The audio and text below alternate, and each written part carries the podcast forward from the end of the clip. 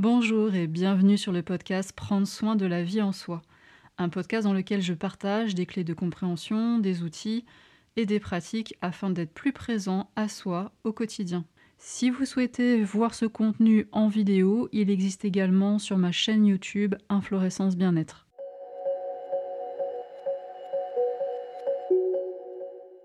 Éduquer, qu'est-ce que cela veut dire? Aujourd'hui, je te propose d'explorer en conscience cette notion d'éducation.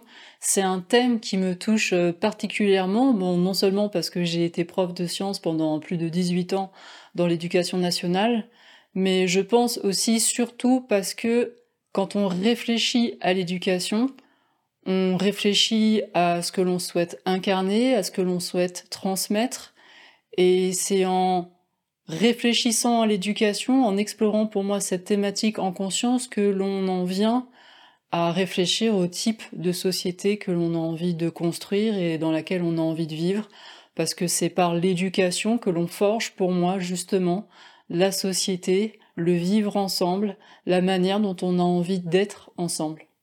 Quand on réfléchit à cette notion d'éducation, à ce que ça signifie éduquer, on en vient à se poser des questions de fond, des questions profondes, des questions essentielles que peut-être on ne s'était jamais posées avant. Et même si tu n'es pas éducateur ou éducatrice, ou même si tu n'as pas d'enfant, tu as été éduqué. Et cette éducation a en grande partie forgé, façonné ta réalité, la manière dont tu vis ta vie, ton incarnation maintenant.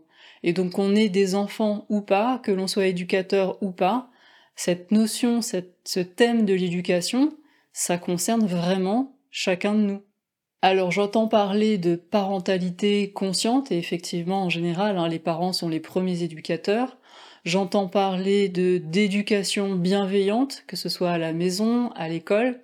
Donc ce que je te propose dans la vidéo d'aujourd'hui, c'est d'explorer ensemble qu'est-ce que ça veut dire concrètement éduquer, qu'est-ce que l'on fait quand on éduque un enfant, quand on éduque quelqu'un.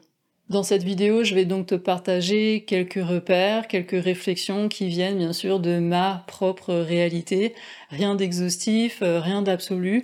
Cette vidéo, c'est plus une invitation que je te fais pour que tu puisses aller toi, aller explorer, aller observer, aller ressentir comment ça joue pour toi dans ta réalité, cette notion euh, d'éducation, que tu puisses ressentir comment ça résonne, ce sujet qui est tellement euh, fondateur, littéralement, pour chacun d'entre nous, que ce soit individuellement et collectivement.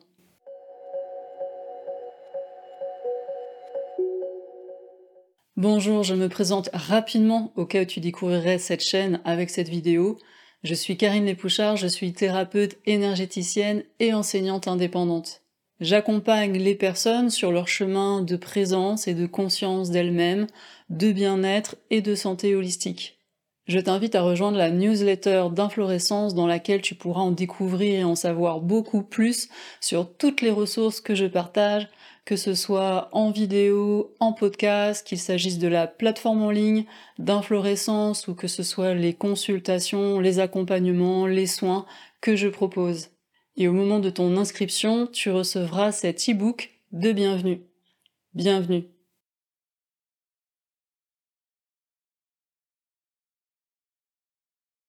Éduquer. Quelle est l'information portée par ce mot? Moi, quand je me pose ce genre de questions, j'aime bien regarder l'étymologie du mot.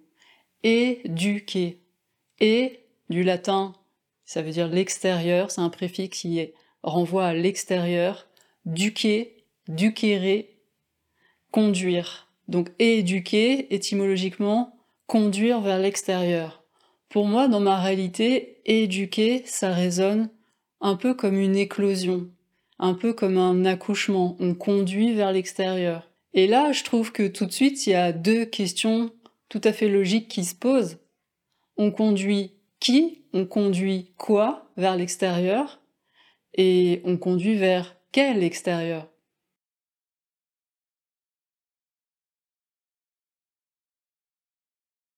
Regardons cette première question. On conduit qui? On conduit quoi vers l'extérieur? En général, on conçoit l'autre, même en dehors de la notion d'éducation, on conçoit l'autre de la même manière que de la manière dont on se conçoit soi-même. Donc je vais considérer la personne, l'enfant que j'éduque, comme je me considère moi-même. Donc là, ça renvoie à la question qui suis-je? Je te renvoie à la vidéo où j'ai euh, exploré un peu cette question et expliqué pourquoi c'était important de se poser cette question qui suis-je? Bien souvent, nous avons deux manières de concevoir qui nous sommes et donc qui sont les autres, soit à travers un paradigme, c'est-à-dire un système de croyances, de pensée matérialiste, soit à travers un paradigme non matérialiste, c'est-à-dire spiritualiste. Je t'ai parlé aussi de ces notions de paradigme dans cette vidéo plus en détail.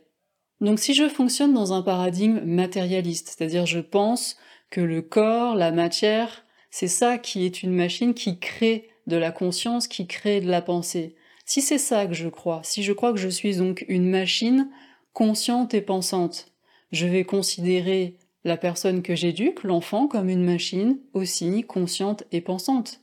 Et ça, mine de rien, ça amène potentiellement une certaine manière d'éduquer, une certaine manière de communiquer. Ça conditionne forcément la manière dont on va s'y prendre. Peut-être qu'on va du coup davantage concevoir l'enfant ou la personne qu'on éduque comme une page vierge, ou comme un vase à remplir, ou comme une mode de terre hein, à laquelle on va donner une forme. On va peut-être être plus dans un état d'esprit de former, de formater, on va avoir des programmes, on va donner une forme. Et pourquoi pas, après tout? Mais est-ce tout? Est-ce qu'un enfant qui arrive au monde, c'est vraiment une page vide? Est-ce que c'est vraiment juste un vase à remplir ou quelque chose qui a besoin qu'on lui donne une forme? Personnellement, dans ma réalité, je fonctionne davantage dans un paradigme non matérialiste, donc un paradigme spiritualiste, c'est-à-dire je crois, je sens, pour moi, qu'il y a d'abord la conscience et que la conscience utilise la matière pour faire un certain nombre d'expériences. Et du coup, si en tant qu'éducateur ou éducatrice, je fonctionne dans un paradigme qui est pas matérialiste, donc qui est spiritualiste, bah là, du coup, je vais concevoir l'autre, l'enfant aussi, comme une conscience qui vient faire des expériences dans la matière. Et là, c'est complètement différent parce qu'on n'est plus dans cette logique de la page vide ou du vase à remplir. Il y a déjà une présence qui est là. Et ça, c'est complètement fondateur et essentiel parce que si je sais me poser moi dans ma présence, que ma présence elle est incarnée, et que je vois en l'autre, en l'enfant, une présence qui est là, que je la reconnais, que je sais qu'elle existe, ça va potentiellement complètement tout changer, mon approche éducative va être complètement différente. Parce qu'il sait, parce qu'il sent, même si c'est pas euh, formulé explicitement, il sait et il sent qu'il est vu là profondément pour qui il est, dans son essence, il existe, ça c'est pris en compte. Alors bien sûr, cet enfant, il a quand même besoin d'être éduqué, d'être conduit, d'avoir un cadre, d'avoir des limites, d'apprendre plein de choses. Mais qu'il soit vu dans sa profondeur essentielle, ça change énormément de choses. Donc pour moi, dans ma réalité, un enfant qui vient s'incarner, c'est vraiment pas du tout une page blanche. Un bébé qui vient, il a déjà une sensibilité, il a déjà des goûts, des préférences, et puis ben si on est ouvert à l'aspect multidimensionnel des choses, une présence qui vient s'incarner a déjà emmagasiné un sacré nombre d'expériences qui peuvent correspondre aussi à des préférences, à des goûts, et aussi à des traumatismes, et aussi à des blessures, et aussi bien sûr et heureusement à énormément de ressources et de potentiel.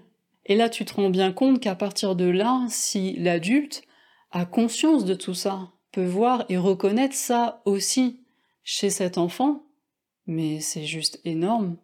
Et tu te rends bien compte, j'imagine, de la différence que ça fait que d'être éduqué par un adulte qui pense simplement être une machine consciente et qui pense.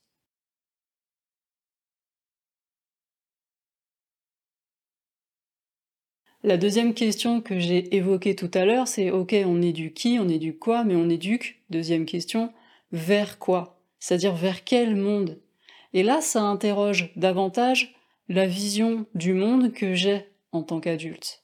Est-ce que j'ai une vision du monde qui est dure, qui est difficile, où il faut se battre pour s'en sortir, où il faut s'endurcir, donc je vais chercher à endurcir l'enfant pour qu'il soit préparé à ce monde difficile Ou est-ce que je vois le monde comme un espace d'amour, de lumière, où il y a des âmes généreuses qui sont prêtes à coopérer les unes avec les autres? Et bien sûr, là, ce sont deux caricatures que je te donne, c'est juste pour te permettre de mesurer à quel point, en fonction de la vision du monde que j'ai en tant qu'adulte, ben, je vais pas du tout chercher à transmettre la même chose à cet enfant. Je ne vais pas du tout le préparer, consciemment ou inconsciemment, hein, de la même manière. Si l'adulte croit vraiment que sa vision du monde, c'est la même chose que la réalité, c'est-à-dire il n'a aucun recul sur le fonctionnement de son mental, sur ses croyances, et donc s'il croit que ce qu'il croit, c'est la réalité, eh bien c'est à ça qu'il va préparer l'enfant.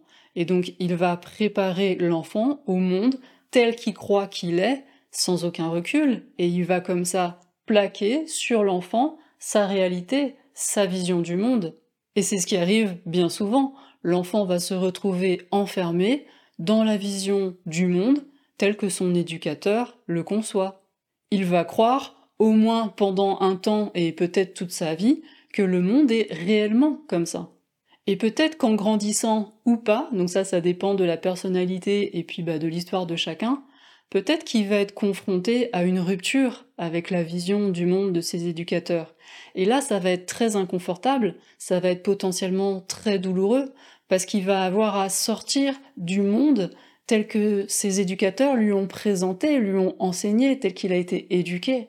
Et cette rupture, qui peut se présenter à l'adolescence ou beaucoup plus tard ou parfois jamais, cette rupture, elle peut souvent être vécue comme une trahison. Parce qu'on a soi-même, en tant qu'enfant, l'impression de trahir la vision, le monde de ses éducateurs, mais on a aussi un peu l'impression d'avoir été trahi par ses parents. Bah oui, parce qu'on a soi-même, du coup, là, une nouvelle vision, on croit que le monde est vraiment comme ça, et on croit que notre éducateur nous a transmis une vision du monde qui est fausse. Donc on a l'impression d'avoir été mal éduqué, d'avoir été comme trompé par nos éducateurs. Donc il y a cette thématique de la loyauté et de la trahison qui va se jouer et en fonction de la personnalité de chacun, ça peut être un moment euh, pas forcément évident à traverser. Imaginons maintenant un adulte qui est davantage dans un paradigme euh, non matérialiste ou en tout cas qui a beaucoup plus de recul par rapport à son mental et par rapport à ce qu'il croit et à ses croyances, eh bien peut-être qu'il va du coup communiquer avec son enfant quand l'enfant lui pose des questions, lui demande comment il voit les choses, ou simplement il va pouvoir communiquer avec davantage de recul, à chaque fois il va pouvoir parler en son propre nom, dire voilà, moi tu sais, je vois les choses comme ça, pour moi ça fonctionne comme si, il va parler simplement en son nom, souvent être capable de dire enfin tu sais ça moi c'est ce que je pense. Ça c'est comment moi je crois. Après à toi de te construire ta propre opinion. À toi de voir comment tu ressens les choses comment tu vois les choses. Et peut-être même qu'avant de plaquer sa vision du monde sa croyance ou son ressenti il va même être capable de renvoyer à l'enfant. Mais et toi? Comment tu sens les choses? Comment tu vois les choses? Comment c'est pour toi? Et là c'est énorme parce que là va pouvoir commencer un dialogue entre les deux, entre l'éducateur et l'éduqué, et là c'est à se poser la question de qui va éduquer qui, parce que là il peut y avoir un dialogue qui va être potentiellement mais hyper riche pour les deux, pour l'enfant et pour l'adulte. Et qui est l'éducateur vraiment dans ce cas-là? Quand l'adulte est capable de sortir de son rôle de sachant et pour se mettre à l'écoute de l'enfant, pour exprimer son point de vue, mais sans le projeter, sans le plaquer, sans avoir d'attente que l'enfant soit comme lui, pense comme lui, croit comme lui.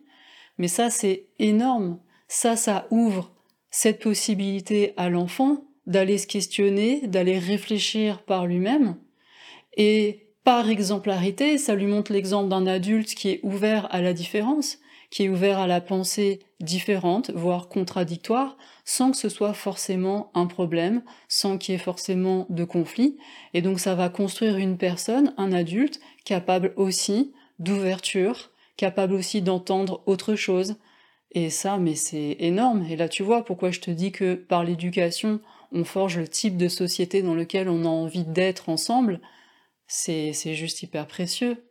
Mais ce que je constate autour de moi, hein, que ce soit à travers les stages, les consultations, c'est qu'il n'y a pas beaucoup de personnes qui ont été éduquées de cette manière-là. Et donc il y a souvent à passer par cette phase dont je te parlais tout à l'heure de la rupture par rapport au modèle parental, par rapport au modèle familial.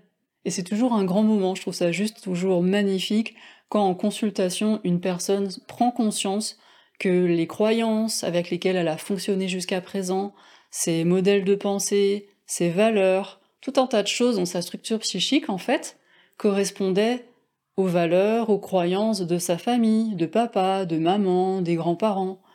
Et de voir, puisque souvent elle est en rupture, de voir que maintenant non, ça lui correspond pas. Ben non, c'est pas ça en fait qu'elle porte. C'est pas comme ça qu'elle a envie de voir les choses. C'est pas une ressource pour elle de voir les choses de cette comme ça, même parfois ça la bloque dans son évolution, dans ce qu'elle a envie d'exprimer, de manifester. Et juste de revenir à elle-même, dire ok, ça, ça appartient à papa, ça, ça appartient à maman, ça, ça appartient à ma lignée, etc. Et de dire bah oui, mais non, en fait. Merci, mais non merci.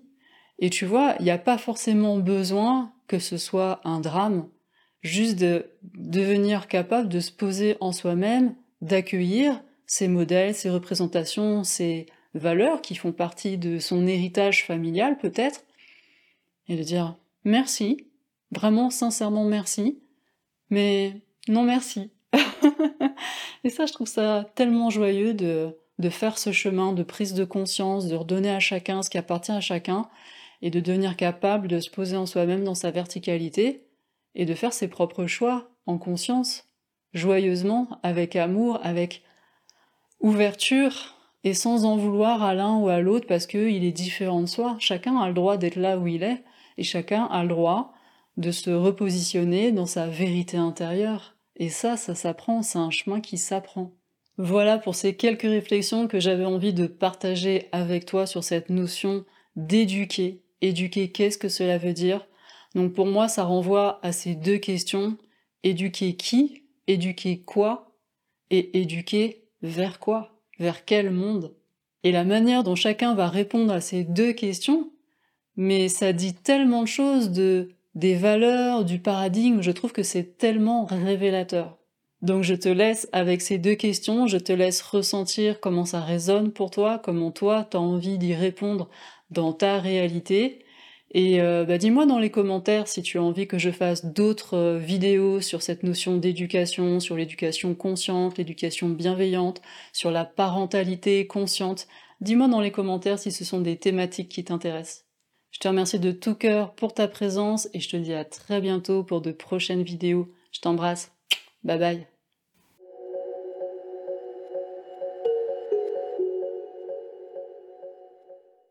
Merci d'avoir écouté cet épisode. Si ce contenu a résonné pour vous et que vous avez envie de soutenir sa diffusion, je vous invite à laisser une évaluation ou un pouce levé selon la plateforme de votre choix. Vous pouvez aussi partager cet épisode dans les réseaux sociaux.